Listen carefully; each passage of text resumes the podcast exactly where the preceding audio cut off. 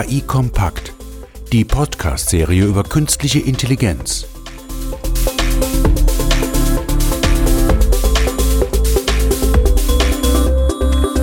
Ja, schönen guten Tag, meine Damen und Herren, zur heutigen Ausgabe von KI Kompakt.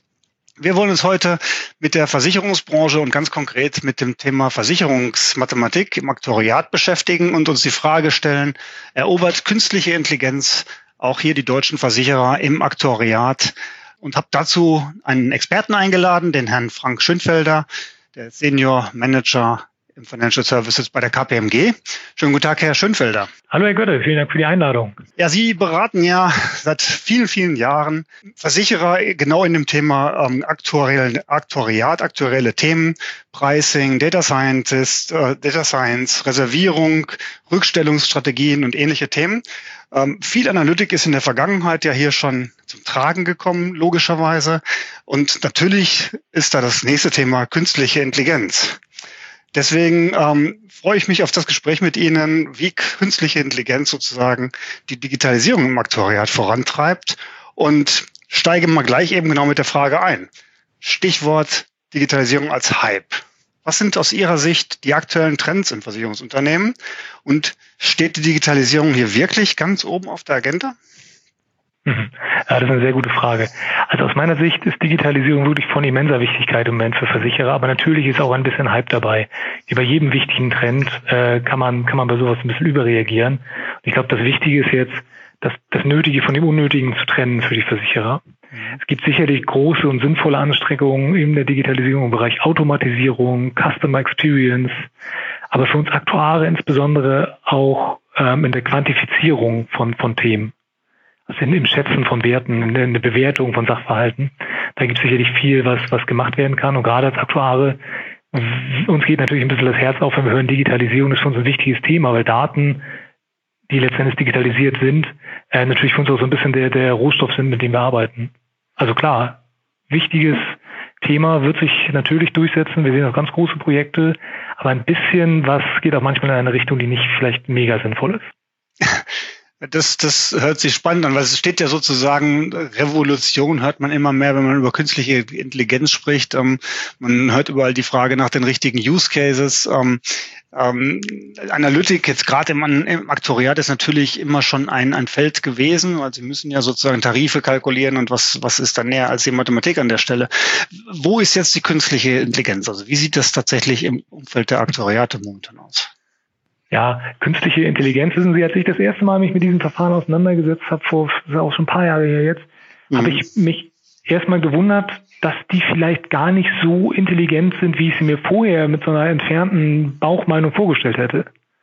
Also sie sind vielleicht nicht eins zu eins Vergleich, zu vergleichen mit der Intelligenz, wie wir sie jetzt als Mensch haben.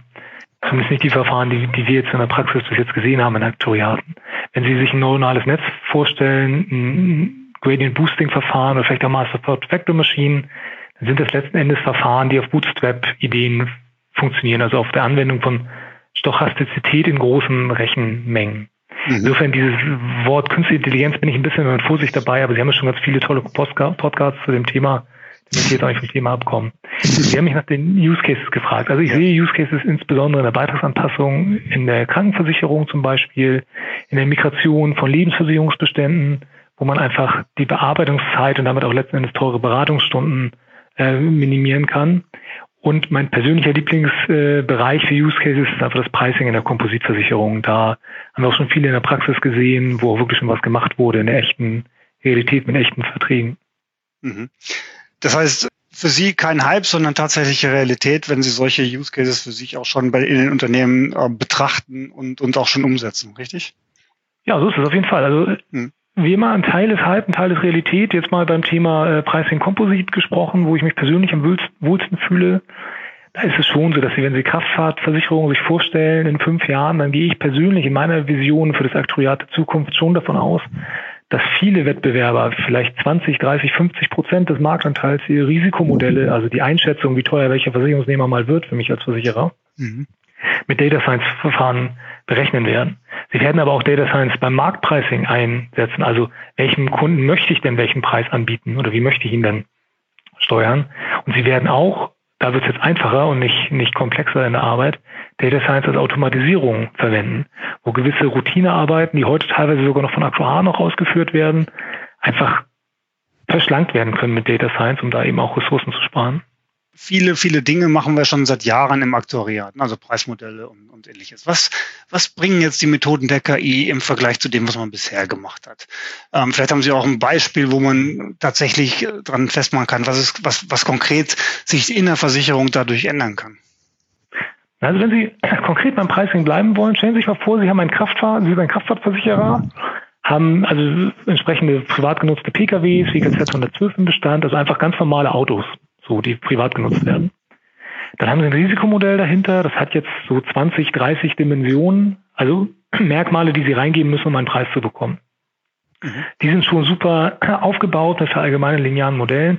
Und jetzt fangen wir an und sagen, nehmen wir doch mal Boosting dazu, also Gradient Boosting mit Entscheidungsbäumen, ähm, und nehmen wir künstliche neuronale Netze dazu und lassen alles drei nebeneinander rechnen und bauen darüber noch ein Modell, was das zusammenpackt. Also das je nachdem, wo ich bin in meinem Bestand, das beste Teilmodell nochmal mehr gewichtet.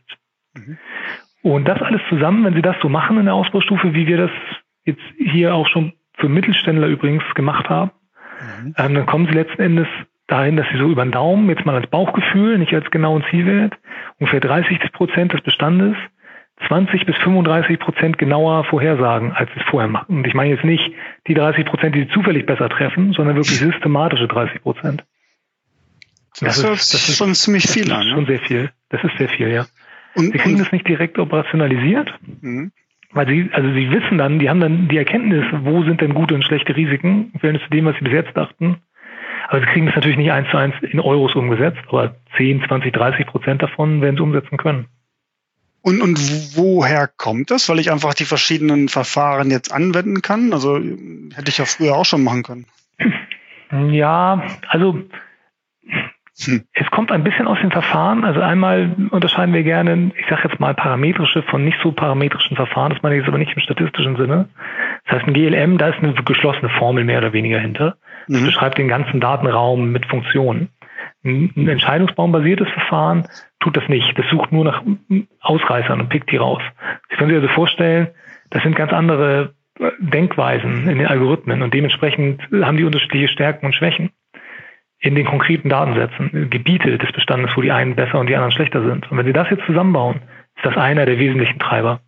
Ein mhm. zweiter Treiber ist, dass die Data Science Verfahren mit viel hochdimensionaleren äh, Datensätzen umgehen können. Das heißt, wenn Sie jetzt schon heute in Versicherungsunternehmen reingucken, dann sehen Sie Unternehmen, die haben 100, 200, 300 Dimensionen von Daten für ihre Bestandssätze und Schadensätze, mhm. nutzen davon aber letzten Endes effektiv nur ungefähr 30, 30, 30 Dimensionen Kraftfahrt also eines der komplexesten Risikomodelle hat. Und die anderen, das andere Know-how, was sie sich teuer erstmal erarbeiten müssen, gerade im Bereich Daten, dann nicht zu nutzen, einem Kernprozess, das ist sicherlich ein, ein zweiter, ja, ein zweiter Nachteil klassischer Modelle, der aufgerufen werden kann. Das heißt auch, hat die Technologie geholfen, mal die Daten zu benutzen, die alle da sind?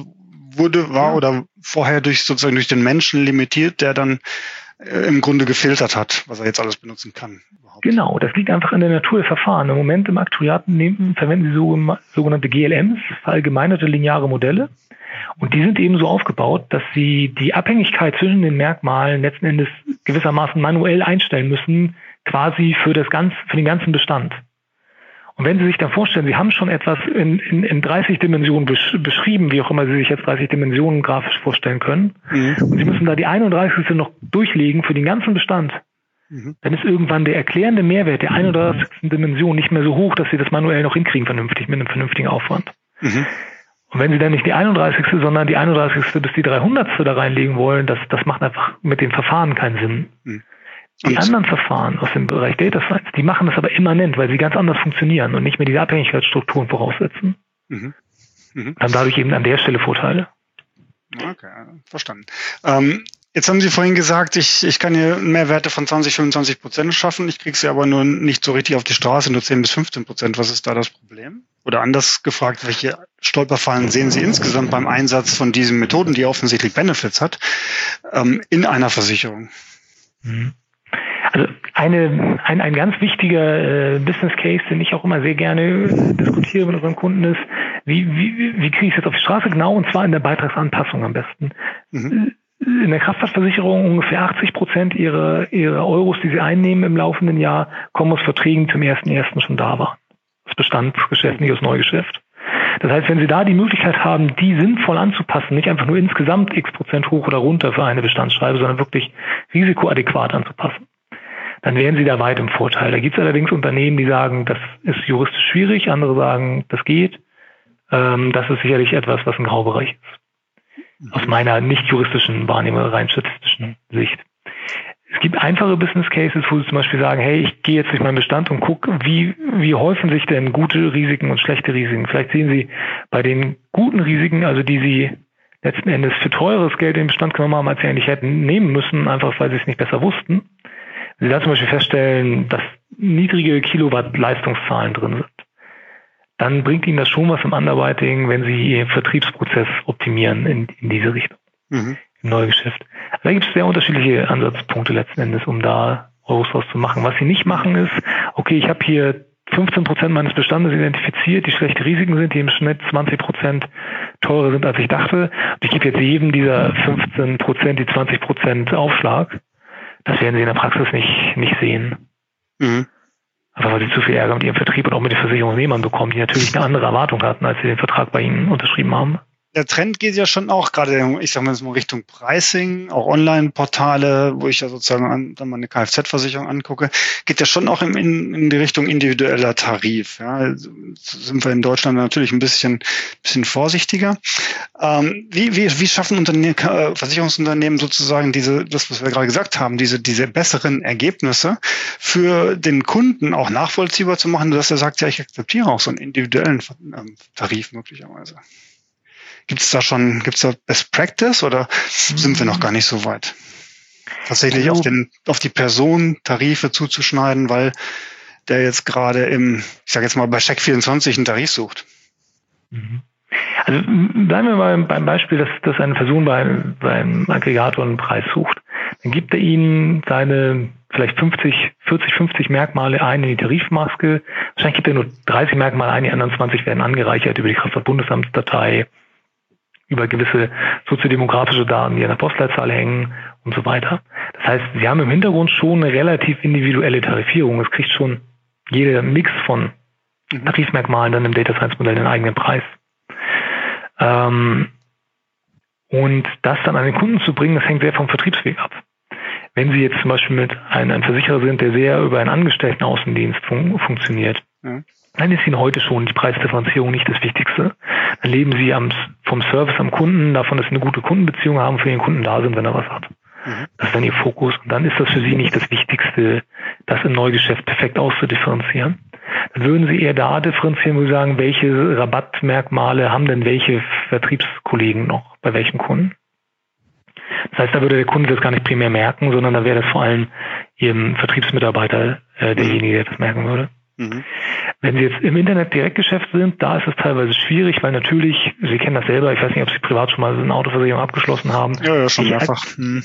Ja, sehr gut. Als ich das gemacht habe, habe ich immer so nochmal hier und da ein Merkmal geändert, um zu gucken, was würde sich denn ändern, wenn. Jahreskilometerleistung ist so ein Klassiker, oder habe ich ja, genau. oder nicht? Ja. Mhm. Stellen Sie jetzt vor, das würde dann in eine nicht ganz plausible Richtung mal bei Ihnen persönlich gehen. Mhm. Wenn Sie zum Beispiel die Kilometerlaufleistung verringern und dann wird der Preis ein bisschen teurer oder bleibt gleich, dann würden Sie sich wundern.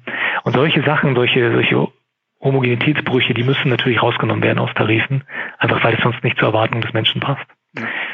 Das passiert aber im Tarifbuch, nicht im Risikomodell. Also da gibt es dann entsprechende Prozesse für gucken wir mal vielleicht auf die, auf die Rolle ähm, in dem Versicherungsunternehmen, auf den Aktuar zum Beispiel. Ja, wenn jetzt KI-Methoden mhm. ja die geschilderten Benefits bringen, die sind ja durchaus ähm, schlagend an der Stelle. Ähm, muss der jetzt eine Data Science Ausbildung machen? Hat er das schon? Also kann er das schon? Oder mhm. kommt da jetzt ein Data Science, mit dem er dann im Aktuariat zusammenarbeitet? Also wie verändert sich das Zusammenarbeitsmodell in so einem Unternehmen? Ja, das ist noch nicht so richtig ausdiskutiert in der Praxis, ist meine Einschätzung. Also wir sehen da unterschiedlichste Spielarten, wie das passiert. Mein persönlicher Favorit, jetzt mal nach meiner ganz subjektiven Meinung gesprochen, ich glaube, Aktuare brauchen Data Science Verfahren. So, gerade in der Kompositversicherung und Pricing ist es in meinen Augen unabdingbar, dass man Data Science, zumindest gewisse Verfahren aus dem Data Science kann. Übrigens, ein äh, klassisches GLM könnte man genauso gut Data Science nennen, wenn man möchte, vielleicht. Genau, da ist ja, da ist ja die Grenze echt fließend. Ja. Also, das, das genau. Also wenn Sie sich jetzt vorstellen, aus, ich sage jetzt mal ein bisschen unsauber aus Zahlen, Zahlen zu schätzen, das sollte ein Aktuar in seiner täglichen Arbeit sowieso brauchen und das braucht er auch in der Praxis und deswegen wird es normalerweise auch im Aktuariat aufgebaut werden, das gilt. Da sind jetzt viele Versicherer noch nicht so weit, auch weil sie noch ein bisschen Berührungsängste herrschen. Das ist aber nicht schwierig und das ist auch nicht schlimm, sich darauf zu schaffen, das Wissen. Wenn man GLM kann, dann kann man auch ein neuronales Netz oder ein äh, Boosting-basiertes Verfahren äh, lernen. Da bin ich absolut überzeugt davon. Zumindest für diese, für diese Komplexität. Dann gibt es eine zweite Ebene an Komplexität vielleicht, wo man sagt, okay, ich meine wirklich sehr komplexe Sachen. Ich erkenne vielleicht Schadenhöhen von äh, aus Fotos von Kraftfahrzeugen heraus ungefähr. Oder ich mache irgendwie was anderes mit Bilderkennung. Da würde ich jetzt in erster Linie nicht sehen, dass der Aktuar primär dafür der, der erste Ansprechpartner ist. Mhm. Ich kann mir aber vorstellen, dass es Szenarien gibt, wo man sowieso schon die anderen durch die anderen Notwendigkeiten täglichen Geschäft, zum Beispiel neuronale Netze beherrscht im Aktoriat und dann eben Skills mit dazu fügt, wenn man sagt, ich mache auch mal was Komplexeres, Projektartigeres. Mhm. Also komplexe Antwort in kurz, ja, Aktuare brauchen Data Science meiner Meinung nach und werden ja auch in Data Science äh, ausgebildet. Die Deutsche Aktuarvereinigung macht da mittlerweile auch viel äh, Aus- und Weiterbildungsthemen. Und es wird wahrscheinlich auch Themen geben, die nicht so alltäglich sind für den Aktuar, dass er vielleicht nicht immer der, der erste Ansprechpartner ist. Ja, ja, weil was, was ich, was wir auch wahrnehmen jetzt mal von, von meiner Seite ist, dass ähm, KI macht die Welt ja nicht notwendigerweise einfacher. Also es kommen bessere Ergebnisse heraus, aber es ist ja nicht einfacher geworden. Ich habe eine Menge neuer Verfahren, die auch, die auch sich ständig ändern. Ich habe einen Trend zu Open Source ähm, Thematiken, weil natürlich die, ähm, die Open Source Gemeinde viel schneller Verfahren erstellen kann. Den aktuellen Markttrends sind auch der, der Forschung entsprechend. Ich habe viel mehr Daten. Also glaube ich, ist auch für Versicherer ein Thema, wenn ich jetzt mal an an Fitbit-Trends oder sonstige Dinge denke oder auch an, an möglicherweise Boxen in Autos oder wie auch immer. Äh, das, diese Komplexität muss ich ja irgendwie beherrschen an der Stelle. Und jetzt ist dann die Antwort der Data Science, der dem Aktuar zuarbeitet. Ist das, ist das die Antwort oder wie geht der Aktuar damit um? Hm, das ist schwer zu sagen. Also im Moment sehen wir es genauso, wie Sie es auch gerade beschrieben haben. In der Praxis wird viel mit R und Python, generell Open Source Software gearbeitet. Ja ähm, einfach weil es auch an der Universität gelehrt wird aus den Vorteilen, die Sie schon genannt haben. Ähm, ich glaube allerdings auch, also im Moment wird auch teilweise mehrere Softwarelösungen parallel betrieben, weil man einfach sich im Unternehmen noch nie so gefunden hat. Es ist teilweise auch noch gar nicht klar, wer macht überhaupt Data Science wann und was ist da drin und was nicht. Das heißt, ich glaube, es wird eine Zeit geben, wo wir jetzt mal ein bisschen ausprobieren. Das kann vielleicht noch ein, zwei Jahre dauern, so in der Mitte des Marktes. Dann wird es aber auch eine Zeit geben, wo es wieder eine Konsolidierung gibt. Das heißt, wo man sagt, okay, was ist denn jetzt zum Beispiel das führende äh, Open Source System oder was ist das führende kommerzielle, äh, die kommerzielle äh, Software, wenn ich wirklich die, die, die Preise zum Beispiel auch, auch dann letzten Endes verwenden will in der Praxis. Denn man muss ein bisschen, wie Aktuare, wir neigen manchmal dazu, also zumindest ich habe das eine Zeit lang gemacht am Anfang, ich kenne auch ein paar Kollegen, die ging es vielleicht auch so, dass wir nur in unseren aktuellen Modellen oder generell unseren Modellen denken, aber nicht immer so viel darüber nachdenken, wie kriege ich die jetzt wirklich zum Kunden und das in einem Prozess, der möglichst sauber und kosteneffizient ist. Und da hat die eine oder andere kommerzielle Software manchmal schon einen Vorteil.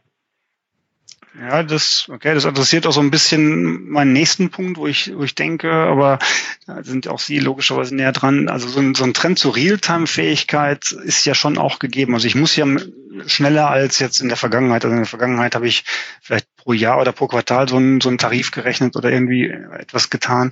Äh, da, da nehme ich zumindest mal eine höhere Änderungsgeschwindigkeit oder eine Notwendigkeit für diese höhere Geschwindigkeit wahr. Wie, wie kriege ich das in die operativen Prozesse? Das haben Sie so ein bisschen angedeutet. Mhm. Ähm, auch mit Phasen, jetzt momentan viel spielen, Open Source, aber das, das muss ich ja beherrschen am Ende des Tages, oder? Das ist so, ja. Also Gerade wenn Sie über Realtime-Preisfähigkeit sprechen, dann ist es ja so, dass die Unternehmen teilweise auf Tagesbasis äh, Preise äh, monitoren und auch in Einzel einzelnen Tarifzellen anfassen im Neugeschäft. Und da kommen Sie weg aus Verfahren, wie es jetzt ist, dass ein Aktuar eine Preistabelle oder in Zukunft vielleicht ein Preisalgorithmus anliefert. Die IT-Abteilung macht das innerhalb von ein paar Wochen, dann wird es nochmal ein paar Wochen vom Aktuariat getestet und dann durch den Vorstand freigegeben. Das, das, das geht natürlich nicht mehr. Das heißt, sie werden Prozesse brauchen, wo sie letzten Endes Tabellen oder in Zukunft eventuell Algorithmen mehr oder weniger direkt aus dem Aktuariat ähm, in die Produktmaschine geben, also wo dann wirklich der Vertrag lebt. Mhm. Und das braucht natürlich ganz, ganz fest und eingeschwungene Prozesse, weil es ein hochkritischer Prozess ist. Wenn sich da ein bisschen eher, äh, irren, zeichnen sich Versicherungsverträge mit einem falschen Preis, die dann unter Umständen trotzdem gelten.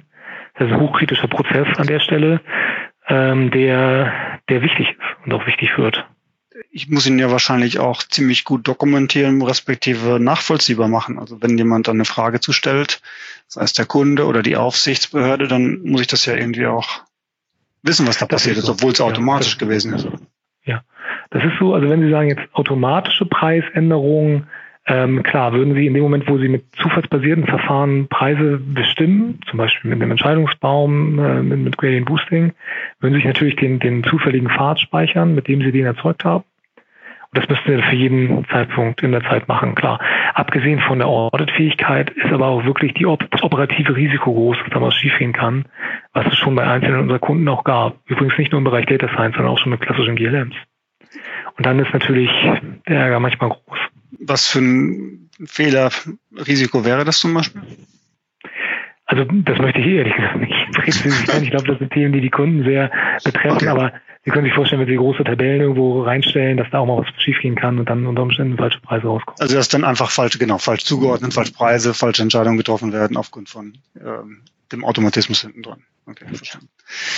Ja, Digitalisierung nicht ganz, nicht ganz einfach. Ähm, kompliziertes Thema im, im ähm, Aktuariat, aber ich glaube, ähm, es, es, es, es ist da, es, es schreitet voran. Wenn Sie jetzt mal in Ihre Beratungspraxis gucken, Sie wissen, wo die einzelnen Versicherungsunternehmen, die Sie jetzt, ähm, mit denen Sie sprechen, ungefähr stehen. Was würden Sie ähm, Unternehmen raten, wie man am besten die Digitalisierung im Aktuariat nutzt, vorantreibt, ähm, ja, Benefits rausschlägt? Was wäre was wäre Ihr Tipp?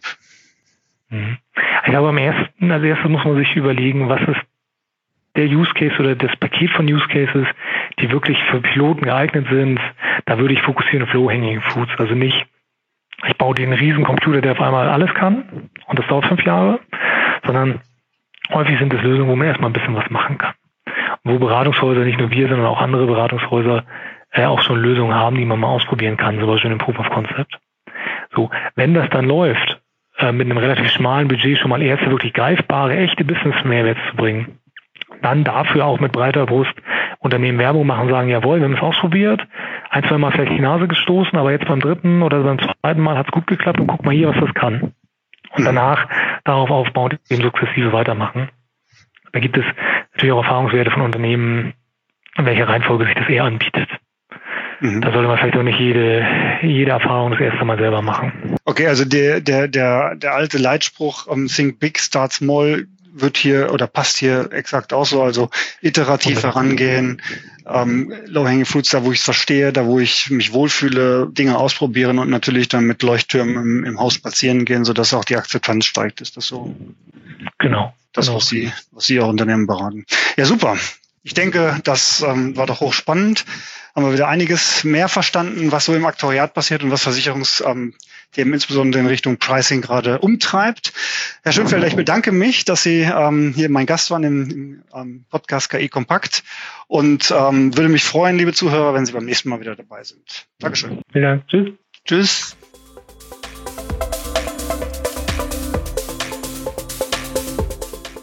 Weitere Informationen zu künstlicher Intelligenz finden Sie im Web unter www.sas.de-ki-kompakt-podcast.